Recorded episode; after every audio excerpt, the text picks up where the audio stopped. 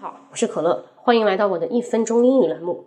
那从今天开始呢，我想跟大家分享一下什么叫做我的英语思维。因为呢，有一些朋友私信我，他说：“老师，什么是英语思维？”那其实说的很简单，外国人说话的思路跟中国人不一样。那中国人说话想表达的呢，是用于动词这个动作，但是外国人说话是强调那个状态。什么是状态呢？你在哪里呀？什么时候啊？那这些东西是外国人所强调的。比如我们举个例子，我在打电话。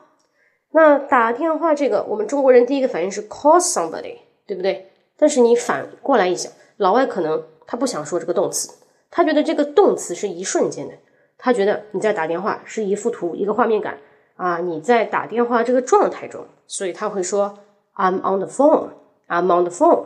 这时候你可能会讲，哎，on 不是在什么什么上面吗？这很狭义啊。on 呢在这里表示在某个状态中，那你可以举一反三，比如说。我在坐车啊，我要去公司的路上。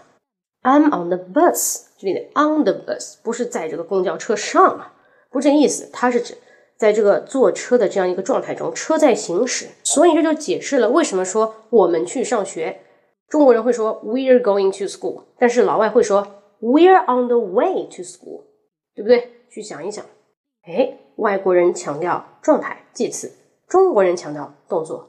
好。那想听这个更多的思维课分享呢，可以关注我的微信公众号“英语口语风暴”，按一个六，英语口语风暴，按一个六，我在直播间等着你。See you next time，拜拜。